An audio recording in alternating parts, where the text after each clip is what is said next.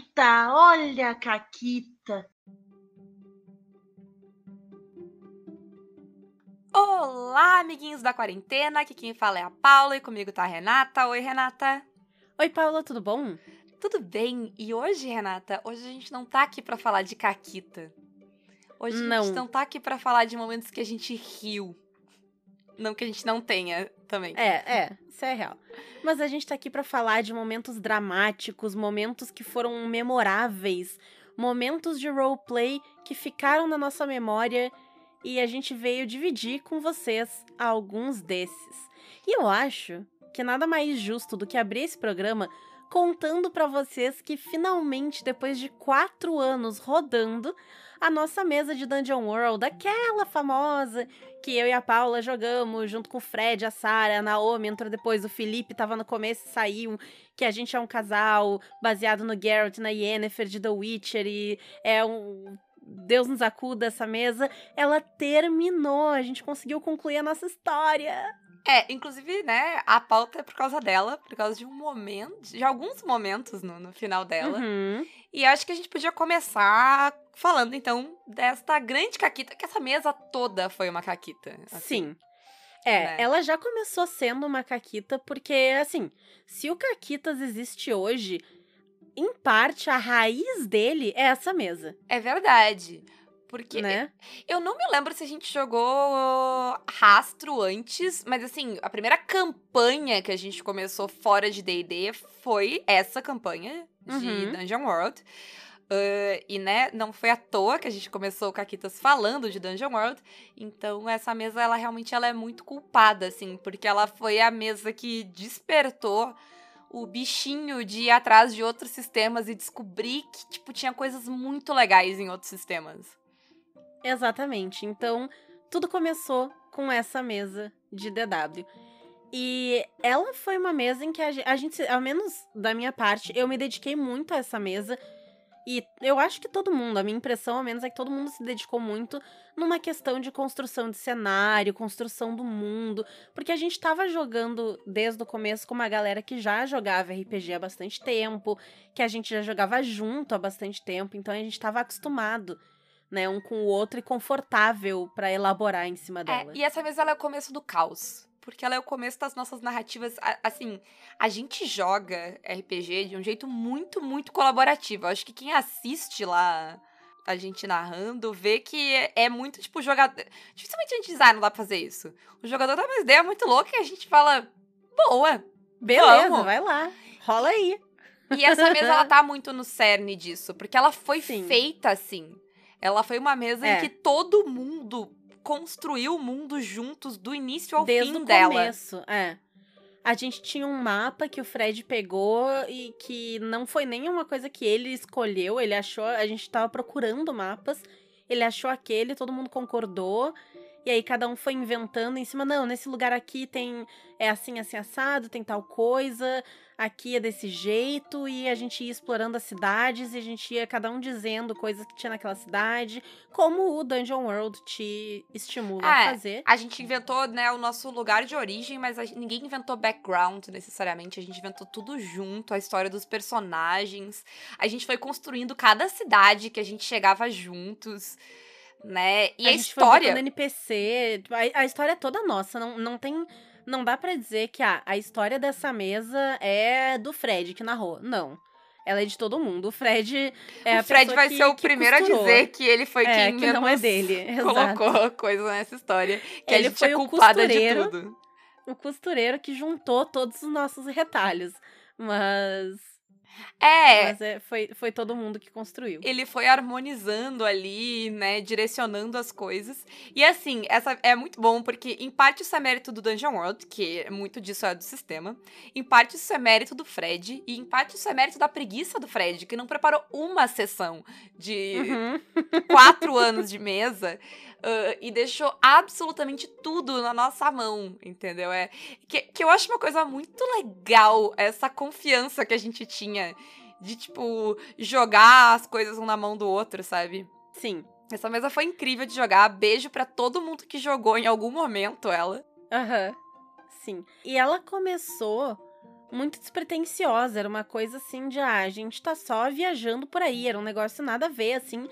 E o, boa parte do cerne da aventura nasceu nesse primeiro começo, porque a gente foi lá para um lugar e aí no mapa tinha lá que era, sei lá, o Lago da Lotus ou o Pântano da Lotus, era o nome que tinha no mapa, É assim, verdade, era, era, uma Lotus púrpura, era um negócio assim. É, tinha um negócio, é, Lago da Lotus Púrpura, era um bagulho assim. Isso. E aí a gente, tipo, não, tem um item mágico que tá aqui, que é uma Lotus, que é super eu- poderoso, não sei o quê. Mas antes disso, Renata, tudo. A, a, treta começou, na verdade, antes na sessão zero, porque a gente tinha uma vampira no grupo e a gente tava, "Ah, a gente não vai ficar andando nessa merda que a gente só anda de noite, que isso vai ser um saco. Então, o que, que a gente vai. A primeira coisa que a gente disse sobre o mundo, não, é, é um mundo sombrio. É um Isso, mundo que não, não tem tem sol. sol. E aí, aí o Fred, né, ficou. Por quê? E a gente, ah, não, porque o mundo foi destruído e papapá. E aí assim foi. Aí surgiu a Lotus. Aí tem esse lago que tem no fim do lado. Ah, tem uma Lotus. Qual é a da Lotus? Ah, ela é um artefato muito poderoso que pode fazer uns negócios muito foda. E aí tem um esquema no Dungeon World que são os locais de poder. Então, se tu tem personagem mágico, na ficha vai dizer, ah, se tu tiver num local de poder, tu pode usar essa habilidade pra fazer tatatã. Então a Lotus, ela meio que funcionava como um local de poder, era, ela era um negócio muito foda. E aí a, a gente, né, enfim, conseguiu pegar essa Lotus e fomos indo. E eventualmente o Felipe tá jogando com a gente, ele morreu. Aí a gente ignorou essa morte. É, ele morreu duas vezes. Isso, a gente ignorou essa morte, ele fez outro personagem, ele morreu novamente. Aí eu usei a Lotus pra trazer o personagem dele de volta, porque a gente precisava, quer dizer, eu precisava dele pra um negócio. E aí, ao usar a É, Lotus. assim, a, a Iana, ela não trouxe o personagem de volta porque, ah, meu amigo. Não, ela trouxe porque ele Não, precisava é- completar uma... ela tinha, tipo, comissionado um negócio e ele não tinha Isso. entregado a parada. E, e, e, né, e pen- pensa num cliente do inferno que não deixa tu morrer. Tu morre, a pessoa te ressuscita pra te entregar a encomenda. Foda. Essa é a Iana. E aí, ao usar o poder da Lotus, a gente acabou, eu acabei desencadeando um, a- a- o caos no universo. Um pequeno, Basicamente é isso. assim, apocalipsezinho. Isso. E aí, a história foi se desenrolando ao longo disso. E no meio teve toda uma treta de que tinha uma civilização antiga no subsolo, que era mais tecnológica. E aí, tanto que o Felipe ele acabou parando de jogar essa mesa porque motivos de vida adulta. E aí ele ficou jogando essa mesa solo com o Fred, investigando essa parte, enquanto o resto da mesa lidava com o fim do mundo. Então a mesa acabou até se dividindo, assim, a parte do Felipe nem terminou ainda, a nossa parte que acabou. Pra- por sorte dele, a gente não deixou o mundo acabar, então. De nada. Exato. Você vai De poder nada, continuar a tua parte aí. Senão você pensou que legal, tá- o personagem do Felipe tá lá bem faceiro investigando e explode tudo, seria fantástico. Seria, seria. Mas ah, uma coisa que eu achei muito legal nisso é que é que uma parada muito fácil de acontecer nessa construção coletiva em que todo mundo vai botando coisa é ficar uma coisa muito galhofa. E não ficou. Apesar de ela ter coisas. E, e ela era um negócio meio medieval, mas tinha umas paradas tecnológicas e tal. Mas ainda assim, o nosso mundo ele é muito. ah, Ele faz sentido nele mesmo. é, ele né? faz sentido nele mesmo e ele se leva a sério. Ele não é um mundo zoeira, assim. Em nenhum momento a história foi pra um lado zoeira. Ela, mesmo com NPCs como o Senhor Bolinha e o Senhor Cubinho, ainda foi uma história séria. Foi inacreditável. Sim. E aí a gente tinha a Mina, que era a personagem da Sarah, que era uma vampira. Então o, o Fred também conseguiu costurar toda uma história de que tinha outros vampiros, enquanto que a Iena, minha personagem, tinha a ver com demônios. E aí criou-se essa situação em que tanto demônios quanto vampiros querem fazer merda pra ter o controle do mundo. E aí eles estão nessa situação meio oposta, mas nenhum deles é realmente bom, nenhum deles quer o bem. E a gente tá ali, tipo, o mundo vai acabar, os demônios querem que acabe do jeito deles, os vampiros querem que acabe do jeito deles. E a gente tá ali no meio. E aí, euzinha, caçadora de monstros, de boinha, eu comecei. Lembra que a Renata falou que lá no começo a gente tava só viajando? A minha personagem ela era só uma pessoa que matava monstros e ela matava monstros por dinheiro. segunda ou terceira sessão, eu. Ah, isso é meio chato. Meio, tipo, cansativo. Vou trocar o meu alinhamento aqui. Vou fazer minha personagem ser boa. Agora eu mato monstros para salvar as pessoas. E eu me coloquei uma parada de, tipo, ah. De, de categorizar monstros pelas ações e tal, e por uh, serem criaturas que, tipo, não têm controle, tipo, bestas mesmo, e que, tipo, se fossem criaturas cientes e elas elas podiam ter escolha, elas podiam escolher não ter ações monstruosas, assim como humanos que tivessem ações monstruosas iam entrar, né? E, e, e ficou. Ela, tinha, ela ficou com essa parada aí.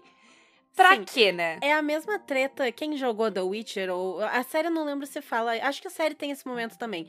Mas que perguntam pro Geralt, tipo, ah, tu tem duas espadas, uma é pra monstros e outra é pra humanos. E ele diz que as duas são pra monstros. É. Porque apesar da espada de prata ser para criaturas mais do lado monstro literal, a outra espada ele só usa em humanos monstruosos, né? Então era essa mesma vibe que, que ela tinha. Isso. E aí foi onde o começo do fim se desenhou. Por quê? Que, como vocês já sabem, minha esposa, personagem da Renata, era assim, a Iana era um monstro. Não tem outra maneira de. Desde o começo, a Iana sempre foi um monstro. E um monstro. E a Gary não sabia, claro, porque a Iana fazia as coisas monstruosas tudo pelas costas dela. Assim, para não dizer que a Gary não sabia 100% assim da coisa, a Gary tinha uma noção de que a Iana fazia umas coisas meio duvidosas. É aquela coisa que, aquilo... que tu não pergunta. É, não melhor saber. Não, não ficar sabendo. Exatamente. Então era, era um relacionamento muito saudável em que não se fala das coisas para não brigar. Isso. Então, então, tipo, os vínculos dela sempre foram, né? Que a Iena tem. Eh, a, a, a Iena é muito ambiciosa e a ambição dela não tem limites. E alguém precisa, tipo, proteger ela mesma dessa ambição.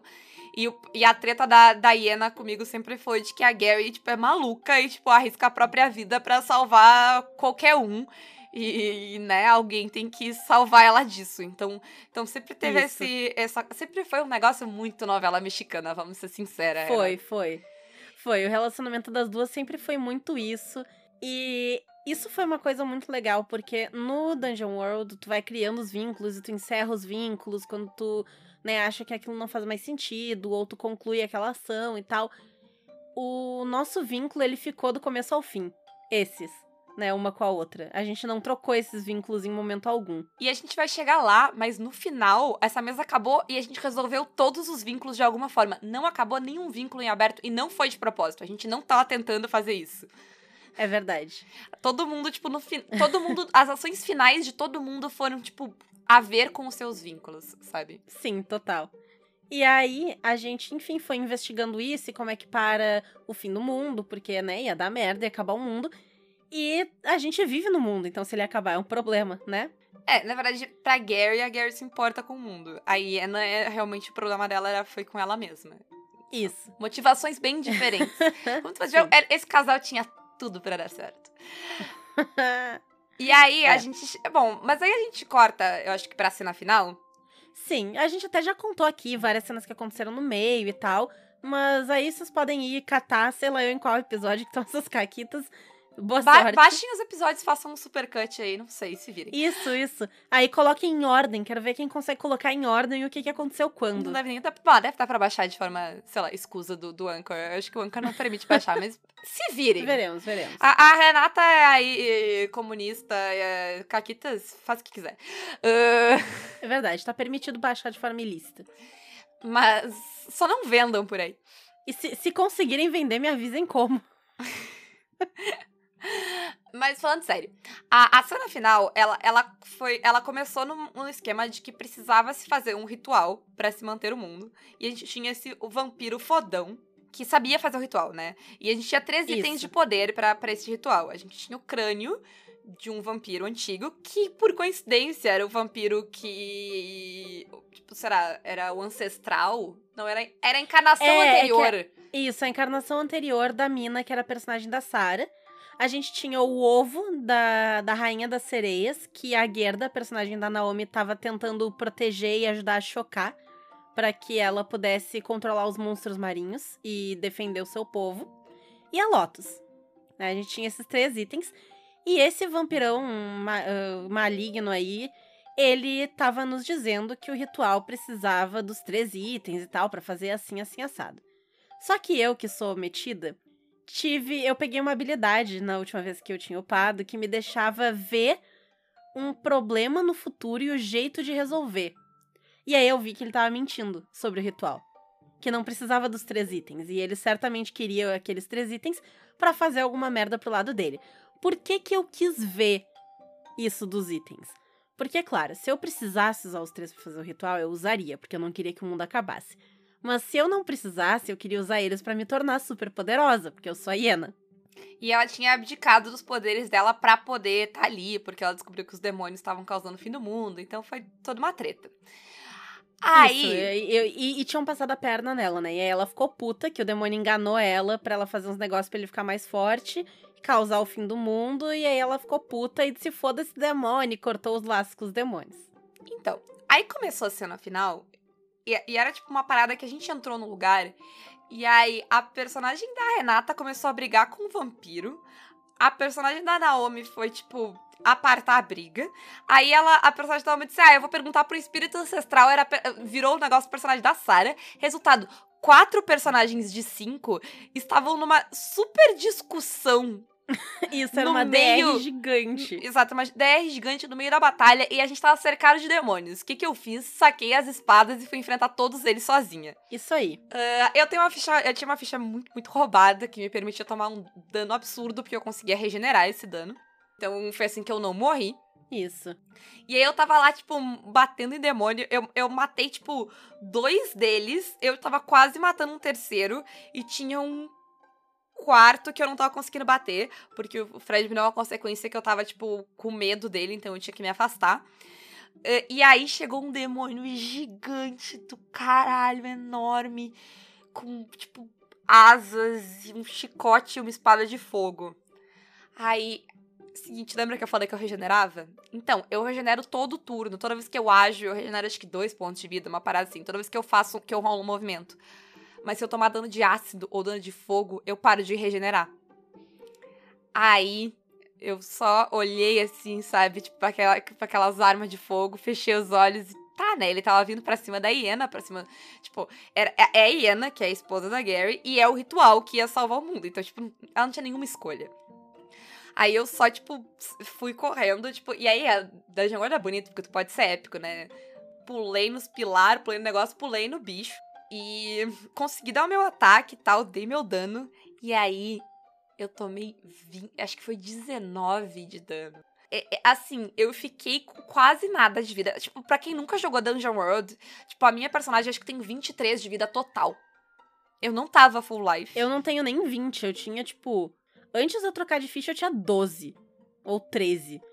E, e depois que, que eu troquei a ficha, porque, né, eu abdiquei meus poderes, blá blá blá, peguei uma ficha nível 1, eu tinha 17. Um negócio assim. É, e aí é que depende da, né, do personagem, da classe e tal. Isso, exato. Mas, tipo, a minha personagem, que é uma personagem, tipo, que é pra ir pra porrada, ela tem 23 de vida. Então, sabe, foi uma coisa absurda. Eu segurei porque eu tinha muita armadura e porque eu tinha regenerado. Eu tava quase full life. Eu já tinha tomado uma quantidade considerável de dano aí também. Mas aí eu não Sim. curava mais. Aí, é. enfim, aí a clériga teve que finalmente me curar. A Naomi teve esse momento de felicidade no último momento. Teve. Na última coisa da sessão, porque ela tava, tipo, eu fiz uma Sim. clériga e ninguém cai nesse grupo. Porque todo mundo se cura. Ela tava. É. Ela ficou bem satisfeita de poder curar. E enquanto tudo isso estava acontecendo, a vampira se engalfinhou com outro vampiro para me deixar fazer o ritual do meu jeito, que eu sabia que ele tava mentindo para nós, o que foi um erro da parte dela. Da parte dela é... foi. Foi, foi um erro bem grave. Na verdade, o erro foi não se engalfiar com vocês dois, né? Mas aqui alguém isso, tinha que fazer o ritual isso. de qualquer forma. Então... Exatamente. Só, um, só nós dois sabia, era dois pau no cu, não tinha que fazer. Não, não tinha, tinha era, era o. É. Aí, enquanto ela se engalfinhava com o vampiro, a, a Gerda foi me ajudar a fazer o ritual. E aí tava nós duas ali fazendo e tal. E aí, ao invés de usar né, os três itens como o vampirão queria que eu usasse, eu primeiro fiz o ritual direitinho e usei a Lotus para estabilizar o mundo e tal e impedir o apocalipse. Aí eu destruí o crânio da encarnação passada da personagem da Sarah. Em minha defesa, tá? O nosso primeiro vínculo de personagem era ela me pedindo pra solucionar esse problema, porque ela tinha sido amaldiçoada. E aí que ela virou uma vampira. Ela não foi mordida, foi uma maldição. Esse Caquitas vai ser só essa história, mas continua. Vai, vai. E aí ela queria se livrar dessa, dessa maldição. Então, assim, eu ajudei. Entendeu? Eu ajudei. Aí eu quebrei o crânio do Raziel, que era esse antepassado, né? Outra encarnação lá e tal. E ela veio me atacar só porque eu destruí um pedaço da alma dela.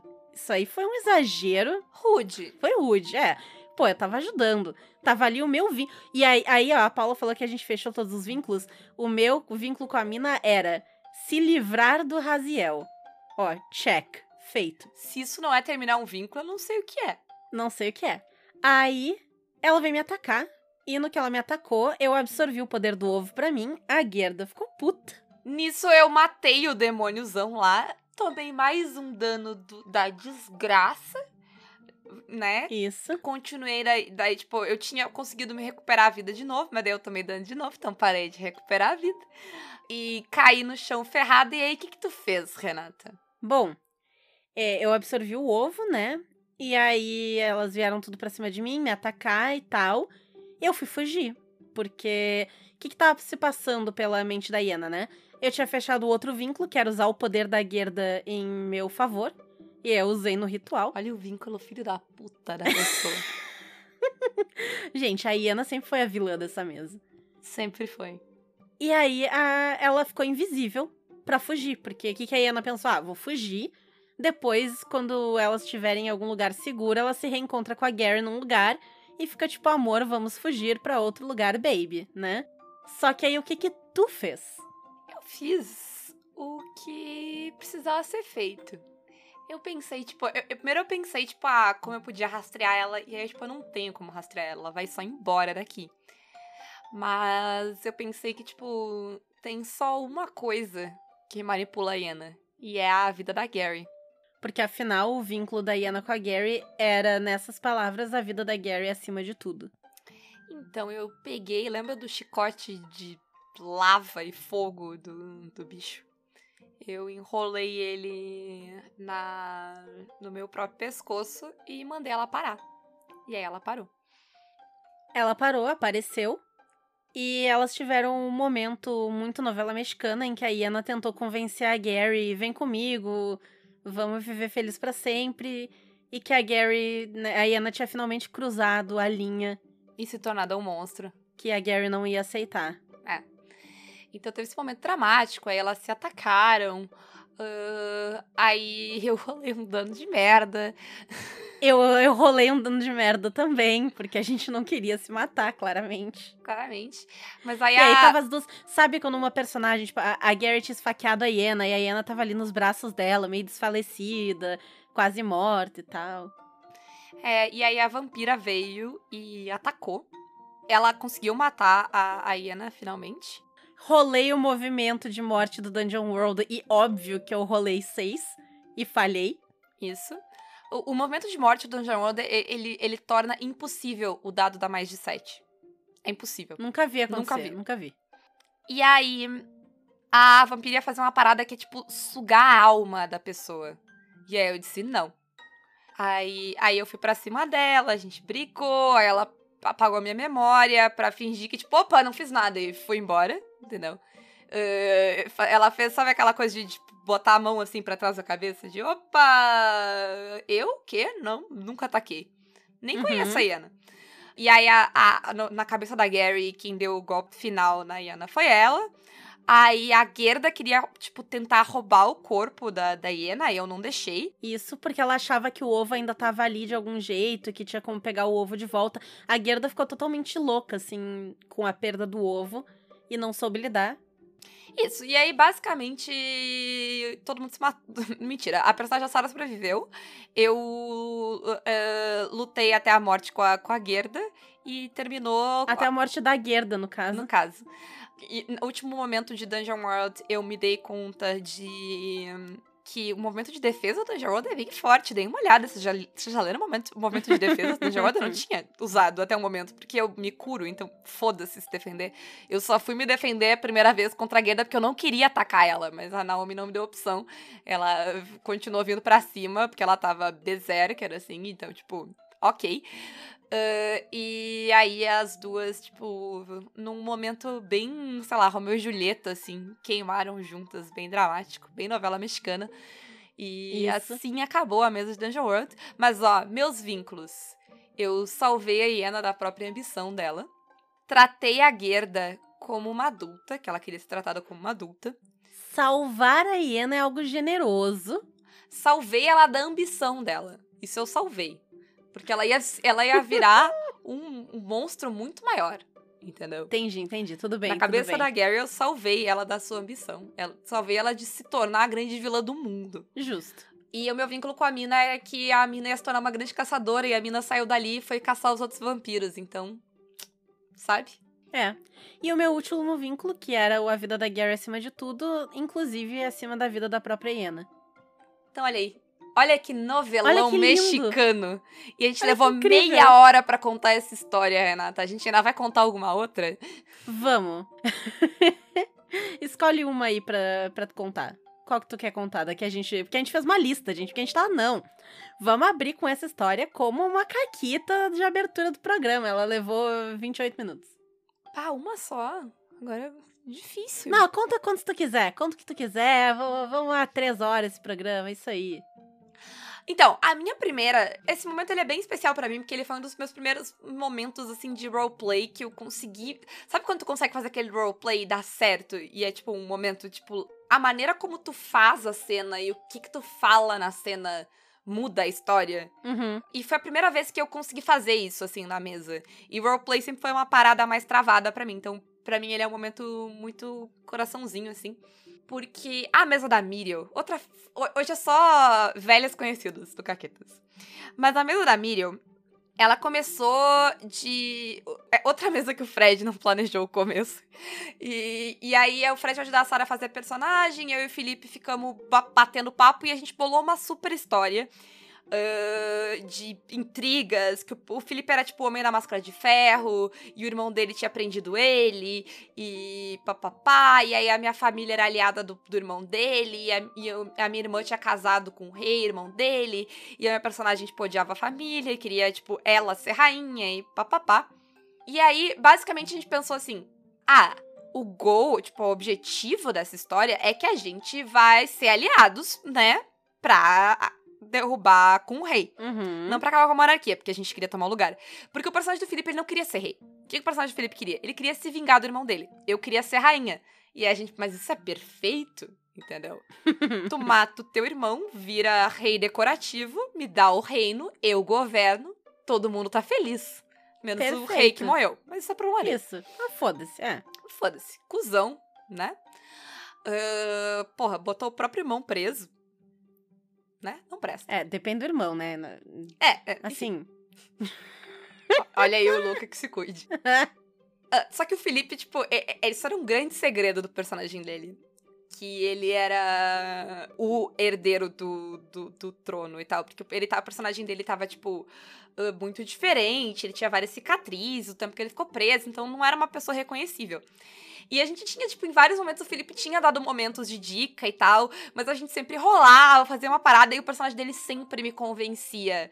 É, Tipo, eu nunca suspeitava do negócio, sabe? A gente já tava jogando há um bom tempo e eu, minha personagem nunca conseguia suspeitar da parada.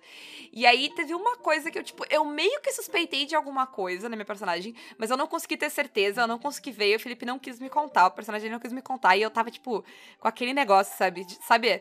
Eu e eu sabendo do negócio a personagem, tipo, tem uma treta aí.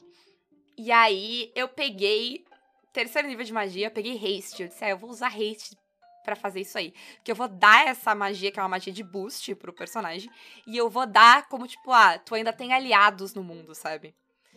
E aí, e eu não falei isso pra ninguém. Aí, sério, a gente jogou acho que duas sessões e meia sem combate, e eu não consegui usar a magia. Porque o personagem do Felipe era monge e tal, então a magia que deixa ele mais rápido era, tipo, muito foda.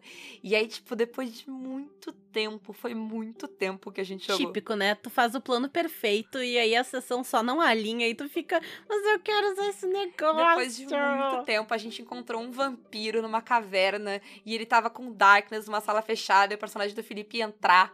Sozinho contra ele. E aí, antes dele entrar, e eu a gente tava jogando presencial, então eu consegui fazer isso pessoalmente. A minha personagem botou a mão no ombro dele e falou, tipo, pelas costas, assim. Tipo, teu irmão pode ter tirado, te tirado o reino. Eu não lembro exatamente o que eu falei, mas, tipo, teu irmão pode ter tirado o reino, mas tu ainda tem pessoas leais a ti no. leais ao verdadeiro rei, ou alguma coisa assim. E aí eu dei a magia. E, tipo, a reação do Felipe foi tão genuína que ele disse: Não, não rola. Tu, tu, sacou, eu, eu me entreguei, uhum. tipo, porque eu, eu, não contei para ele que eu tava com esse plano por várias sessões, eu me segurei, e é difícil para mim, eu gosto de contar as coisas, eu não gosto de guardar segredo. Então. Te entendo. Foi, foi um momento muito divertido de, de jogar, porque, tipo, foi uma parada de plot que tava levando há muito tempo e ela quebrou nesse momento ali. E aí a gente começou nosso plano maligno, que terminou com eu matando o personagem do Felipe. Mas isso eu já contei por aí. É verdade. O que também é normal, né? Matar o personagem do Felipe, morrer Quem o personagem nunca? do Felipe. É, é, só o destino, né? Quem nunca matou o personagem do Felipe que atira a primeira pedra? No Felipe. Se tu nunca matou o personagem do Felipe, provavelmente tu nunca jogou com o Felipe. Isso. Olha, é, eu acho que eu nunca matei o personagem do Felipe. Eu já ressuscitei o personagem do Felipe, mas matar, assim, eu, com as minhas próprias mãos. Olha aí, olha a oportunidade aí. Hum. Mas então, eu tenho também uma, um momento muito legal de roleplay que foi muito, muito massa, que foi quando eu joguei na Litero Games a mesa de lições com o Jorge Valpassos, que estava aqui nos últimos programas com a gente.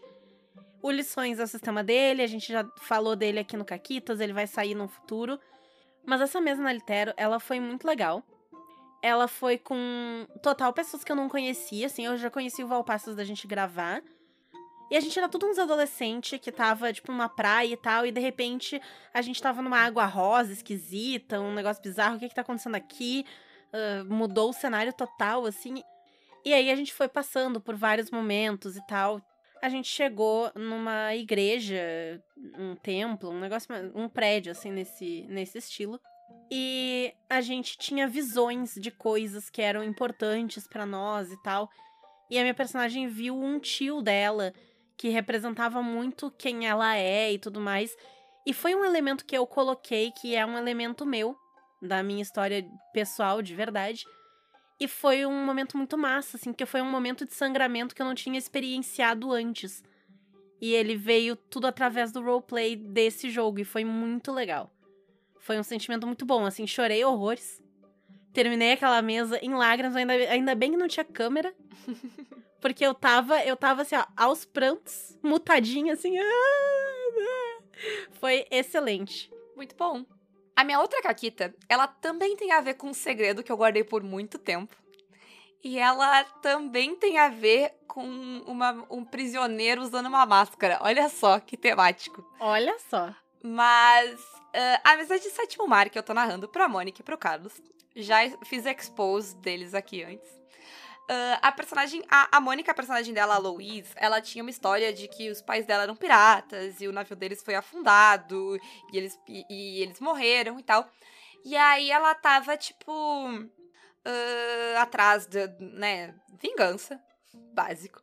Uh, e investigando e tal, e eu tava, tipo, meio que, tipo, ah, o que que eu vou fazer, sabe, pra essa história? Porque eu tava tentando pensar uma coisa, sabe, um... Ah, não quero fazer o óbvio. E, tipo, ah, né? É só botar um vilãozão lá que matou os pais dela, papá. E eu tava pensando o que fazer. E eu pensei, e se os dois não morreram? E se algum deles sobreviveu? E eu fiquei com isso na cabeça e tal, pensando. Aí eu fiquei. Aí eu comecei a ler os livros do Caribe, do Sétimo Mar. Aí tem uma história de uma ilha-prisão.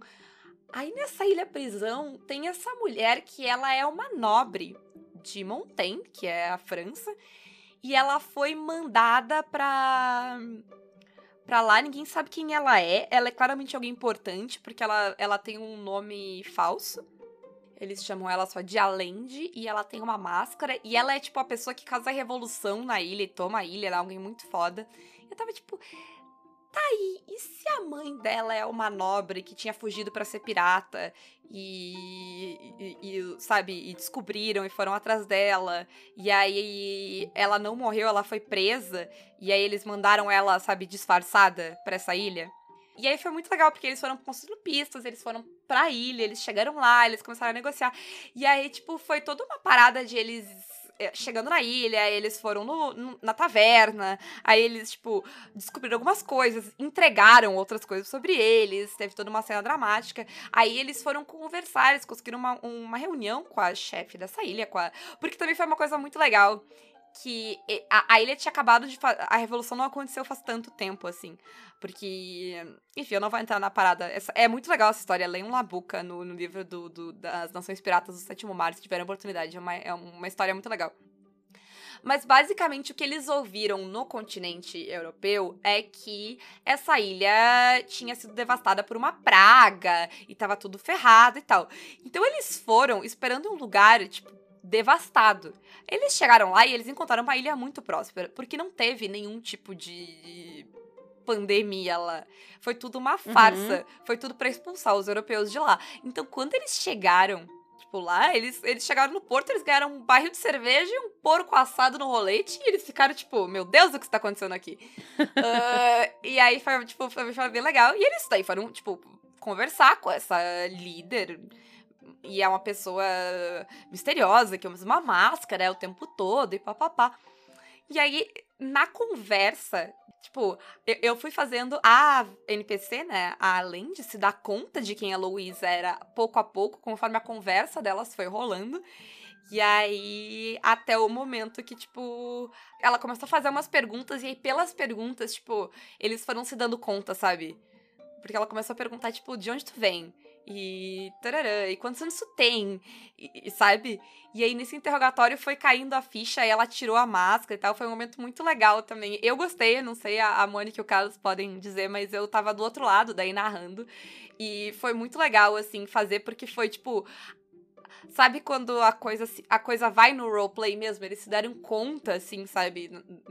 Na coisa. Tipo, fluiu muito bem a cena, foi bem legal de fazer. E foi outro segredo que eu guardei por muito tempo, porque eu acho que eu decidi ano passado que essa ia ser a história, o desfecho Nossa. da história da, da, da, da Louise. E eu foi tipo agora esse ano, fevereiro, março, que a cena rolou assim de fato. Então foi bem legal, foi, foi bem divertido. Isso aí é para vocês aprenderem a não deixar membros da família na mão da Paula, porque ela faz dessas. Pô, eu ressuscitei a mãe dela! tá aí, entendeu? Não, não, não, tudo bem. Mas eu digo, tu, tu usa para causar cenas emocionantes, viu? É, é isso. É isso. Tu, tu, fez a mesma coisa comigo, não foi com a minha mãe, foi com meu filho, a gente já contou aqui, inclusive. Foi verdade. E no sétimo mar sempre. Porque o sétimo, o sétimo mar é pra drama. Também. É pra drama, é verdade, é verdade. É pra drama. Mas a gente tem uma história. Ah, na verdade, tu tem outra, que eu não sei se tu tem. Tenho, tenho, tenho. Daí depois a gente tem uma conjunta uhum. pra encerrar. Isso. Mas eu contei aqui, né, recentemente, do Casos de Matilha. Ou não foi aqui? Foi aqui e eu ainda tô esperando a abertura. Eu ainda tô esperando a abertura dessa novela. Eu queria, eu queria deixar minha, minha crítica aqui. Que a cadê? abertura cadê? dessa novela não está na minha mesa ainda. Já, já estamos na sexta-feira seguinte. Mentira, porque tô, a gente tá gravando isso no passado, mas foda-se. Não está na minha mesa ainda. É verdade. Mas o que eu ia falar do caso de Matilha é que a nossa Matilha ela é tão disfuncional do jeito que ela é, porque os personagens seguem quem eles são de um jeito muito bom dentro do roleplay. Então acaba que a minha personagem é a alfa, que nem lobisomem ela quer ser, e aí ela é alfa, então ela é uma alfa péssima. E aí tem o, o MC, que é um ladrão, e aí ele fica provocando a minha personagem porque ela é uma policial, ele é um ladrão, e aí eles estão sempre se bicando nisso aí. Tem o Toninho que tá tentando evitar conflito a todo custo, porque ele é meio cagão. E aí tem a Rafinha que quer causar conflito a todo custo, porque ela quer cair na porrada com todo mundo. E tem a coitada da Lilo, que só quer uma família. Então é, é complicado. Mas... Parece que ela conseguiu uma família. Ela, ela, ela não disse que ela queria uma família funcional, disse. é, não, coitada. É, ela saiu de uma família legal para vir parar no nosso meio, assim. É, ela merecia melhor do que nós. Mas. A, a Caquita em si, e é o que acaba dando tanto flavor para essa mesa, assim. Ela é tão diferente e ela é tão divertida justamente porque todo mundo segue essas diretrizes de personagem de um jeito que ao mesmo tempo entra em conflito, mas é harmonioso, porque não é um conflito que vai quebrar a mesa. São, são personagens, são É, traços de personalidade que criam conflitos pra serem resolvidos. Isso vai fortalecer a mesa. eu acho que essa é, essa é uma parada central dessa temática também um pouco de hoje, que é essa parte dramática dos personagens e tal, ela depende muito desse equilíbrio, né? De entre tu tensionar as relações e saber quando, tipo, flexionar também, sabe? Flexibilizar, sim, né? sim, claro. De, porque se, pra não arrebentar o grupo todo e, tipo, foda-se a mesa. Porque é, é, é uma linha, mas é uma linha bem, bem tênue, assim, né? Tu tem que dosar ela muito bem pra não ficar um- uma- E todo impossível mundo de jogar. tem que estar dosando, né? Tem que, ser, Isso. tem que ser por todo mundo, esse, essa colaboração. Porque senão ferra muito com uma pessoa, né? Se tu é sempre a Uhum. pessoa que tá, tipo, não, tá, ok, tipo, sabe? Eu que vou ceder, eu que vou ceder, eu que vou ceder, É, fica exato. muito ruim. Porque sim. pra ela funcionar, todo mundo vai ter que ceder em certos pontos, assim, pra ter esses Uhum. personagens que têm essas tensões tão fortes, em- de tempos em tempos, alguém sempre tem que baixar a cabeça e dizer, não, ok, sabe? Pra ser um jogo legal, pelo menos, porque também tu não quer que sejam conflitos de verdade, né? Sim. Ou tu quer, mas aí provavelmente a mesa vai ter que separar o grupo e alguém vai ter que abrir mão do seu personagem. Exato. E pra encerrar, então, a gente tem uma história dessas que envolve uma personagem minha e uma da Paula. Isso, e ela é uma caquita que começou na saída do RPG. Tu- acho que eu já contei essa história que tu já ouviu essa parte. Porque a Renata tava, tipo, vindo de uma outra campanha, a campanha da Miriam. Tudo está conectado. E ela tava. a- o objetivo dela é encontrar a Miriam, né? A Miriam está perdida aí com a alma separada do corpo. E, Sim. e- em outra dimensão, enfim. O objetivo dela é servir o deus do assassinato da melhor forma possível. A Miriam, por acaso, é o. o. Como é que é? Es- A escolhida. A escolhida. Ela é a escolhida desse deus. Então, por acaso, no momento que ela deixa de ser a escolhida, a Améria vai embora. Mas eu, eu. Se eu sou a escolhida de Baal na Terra, é porque eu mereci. É porque eu deixei todos os outros candidatos se matarem até eles estarem moribundos, quase morrendo. Fui lá, matei todos eles e fiquei com a vaga pra mim. Eu fiquei escondida todo o tempo enquanto eles se batiam, fiquei. Entendeu? Mas se a minha estratégia era melhor que a deles, eu não tenho culpa. Tá certo, tá certo. Mas, enfim, e, a, e aí o que rolou é que a Renata entrou nessa mesa de spin-off porque a personagem dela tava legal e ela tinha essa quest legal, mas ela tava um pouco deslocada da mesa. A Renata tava tendo trabalho pra fazer essa gincana mental de manter a personagem dela no grupo. Sim, porque o grupo não tinha. Ela saiu de um grupo que era todo mundo meio cuzão pra um grupo que não tinha tanto a ver com isso. E aí, pra... por que, que ela vai estar viajando com esse grupo, né? Por que, que ela vai estar junto com essas pessoas quando ela tem essa missão tão específica dela, né? Ah, e por que, que ela vai se submeter às pessoas com um alimento bom, dizendo pra ela que ela não pode ficar assassinando pessoas por aí e tal, sendo que ela é uma assassina, né? É, é, e- e ela era uma assassina, tipo. Se eu, porque eu não, não tenho o hábito de botar alinhamento em personagem, mas se eu fosse, né, eu crio, eu interpreto e crio a personalidade e depois, se eu quiser, eu encaixo num alinhamento. Mas ela era leal e má. Leal a Miriam, que é uma desgraça, e ao deus assassinato, que é Leal ao deus assassinato. A Miriam, foda-se. Não, é mas leal por enquanto ela é leal a. Miriam, que talvez seja pior que o deus assassinato. Então é ruim, ela é bicho ruim. Ela é bicho bem ruim. Como vocês podem ver, eu tenho personagens excelentes. Excelentes. Mas aí a gente tava na. a- Eu queria só dizer que dos- das histórias que eu contei hoje, a, a Bruna, no caso de Matilha, é uma das melhores personagens, das mais boazinhas, e ela é PM. Pra vocês terem uma Que ideia. horror, Renata. Que horror, que horror. Eu sou um Por que, lixo. que eu ando contigo? Ah, mas. ah, aí, a gente tava conversando isso da volta. E assim, eu tava jogando com uma criança, a Gil. A Gil, ela, era uma, ela é uma criança que ela. é- ela começou como uma. ah, feiticeira. Como é que é? Wild? De magia Selvagem. Seu, eu não sei se ficou magia selvagem, mas ela era Wild Magic. E aí a gente meio que deu um reboot nessa mesa. Eu voltei alguns anos, ela ficou mais nova, ela era adolescente, eu fiz ela criança quando a mesa rebutou. E aí eu troquei ela pra a, a, a feiticeira das trevas que tem no, no Zona Terra Arcana. Mas o Felipe disse: Ah, eu quero manter a parte selvagem da magia, porque ela é uma criança e não controla. Então ela a, a, a história de origem dela era, sabe aquelas histórias de fantasma antigamente, que é tipo alguém tem uma família que uma criança, tipo, alguém tem um membro da família que é segredo e aí tipo tem alguém fazendo barulho na casa, mas tipo é alguém que mora lá. Uhum. E aí era ela era essa feiticeira que a família não sabia como lidar, porque ela não sabia controlar a magia dela, ela ficava na casa e, tipo, não só tinha barulhos na casa, mas tinha, sei lá, explosões na casa, às vezes, sabe? Uh, ela explodiu a casa dela, enfim, fugiu. Uh, e aí ela tava vivendo por aí. E só que no meu background, meu, meu background de assombrada, ele tem uma parada de que existe uma entidade maligna que olha por ti toda a tua vida. E aí eu falei pro Felipe, e aí acho que isso aí deve ser um mal de ver Doctor Who, mas o que eu pensei foi, e se, Felipe tava narrando a mesa, por isso que ele não morreu nela. e se essa entidade que olha pela Gil todo esse tempo é a Miriam?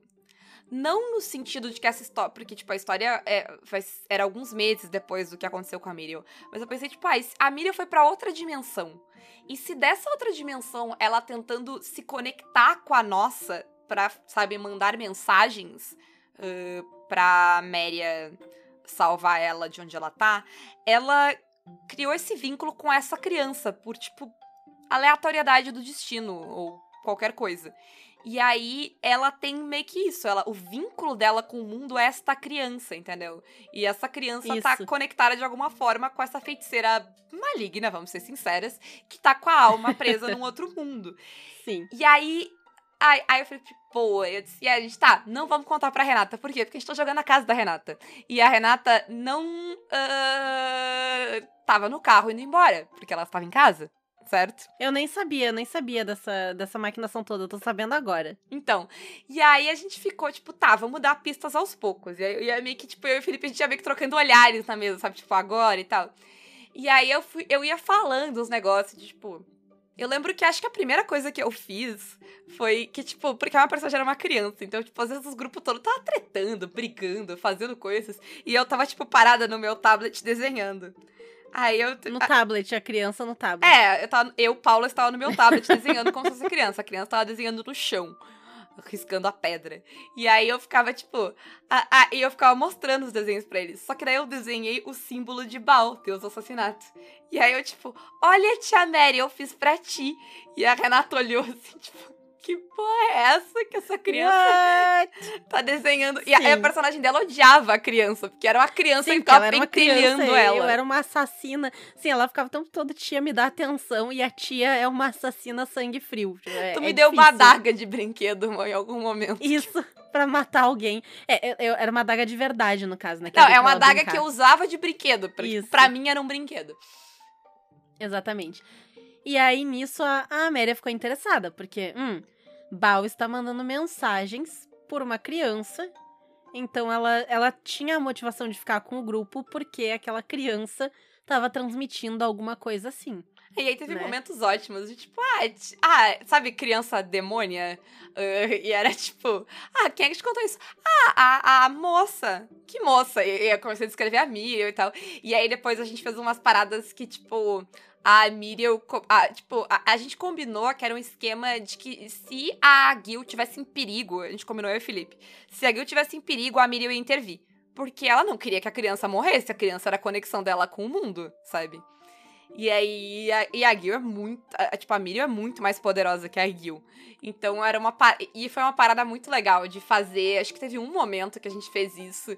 Que, tipo, a gente tava jogando de boa na mesa e aí a personagem só trocou, assim. Eu tava lá falando com a minha vozinha de criança fofinha, adorável. E creepy, vamos ser sinceros, né, Renata? Sim. Uh, e aí, do nada, tipo, só vem uma voz de adulta puta. Que a Miriam tá sempre puta da cara, é braba com o mundo, assim. uh, ainda mais agora que ela tá presa em outra dimensão, agora ela tem mais motivos ainda pra estar tá presa. Não usem o Deck não, of Many né? Things, gente. Não usem. A gente tá preso nessa dimensão e já é difícil. Imagina ela tá presa em outra. É. Talvez seja melhor estar presa em outra. Tem certo. Tem várias pessoas escrotas que não estão na dimensão da Miriam. É, ela tá sozinha. É, ela... não. Tens razão, tens razão. Né? Uh, mas enfim, e foi uma parada muito legal que uh, vinculou muito a Gil e a Méria. E uma pena que essa mesa nunca continuou, ela morreu. Ficou aí ao, Sim. ao vento. Se, uh, se alguém for jogar. Se, se, um dia a gente for jogar um medieval fantástico de novo, vamos jogar com essa, com essa dupla? Vamos, vamos. Vai ser interessante. É. Mas. Hum. Isso, isso tudo gerou um efeito colateral que nem a Miriam nem a Paula tinham pensado que a Améria, ela é uma assassina muito competente, mas ela é meio burra. Ela sempre foi meio burra. No sentido de assim, ela é uma ótima soldado, ela segue ordens muito bem, mas ela não pensa muito por conta própria. Sim. Por isso ela é uma ótima soldado, né? É.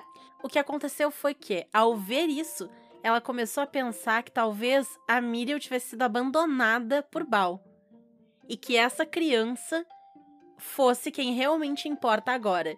Claro, se a mesa tivesse desenvolvido, provavelmente isso teria sido desprovado. Provavelmente a Miriam teria teria- aparecido pra te dar uns tapa na cara. Isso, exatamente. Mas como a mesa não foi pra frente, o estado mental da Améria é: ok, talvez esta criança seja a nova escolhida de Bal. Então ela tá muito Então tipo, agora eu sou eu uma tenho que babá. servir esta criança. Eu sou uma babá. Exato. Foi fantástico. É, eu é acho a que Nanny McFacas. Eu acho que a, a cena que a Miriam apareceu, tu não tava junto. Porque eu acho que a treta foi justamente que, tipo, a Miriam, a, a, a Gil tava meio sozinha. E aí, a, tipo, sabe? É, eu acho que eu não tava, não. É, enfim, eh, foi, foi, role- foi um roleplay também muito bacana de fazer. Porque, e ele era legal porque ele era meio dramático, mas meio engraçado também, porque era uma. Sabe? Porque era sério, não era zoeira. Mas era meio cômico, porque, né, era essa assassina lidando com a criança. Mas ao mesmo tempo era uma parada meio criança demônio, Do time de demônio. terror. É. A, a, a- Ray, nos chama pra jogar uma mesa de terror medieval pra gente jogar com essas duas. Ai, ai. Ai. Mas, vamos encerrar por aqui? Vamos, vamos encerrar por aqui. Ah, eu acho que o papo de hoje foi meio esse. Tenham momentos dramáticos, é legal. E Isso aí. Contem, contem os momentos dramáticos de vocês, né? É.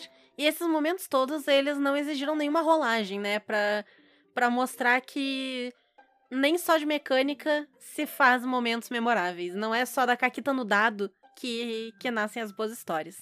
Eu acho que agora a gente tem que fazer um outro de momentos de rolagem inesquecíveis. Acho uma ótima ideia.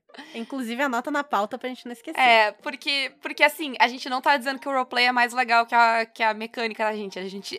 Se tem, se tem um- pessoas no mundo que são, tipo, muito 50-50 nisso, eu acho que eu e a Renata, tipo. É. Né, nada, nada é superior ao outro. Sim.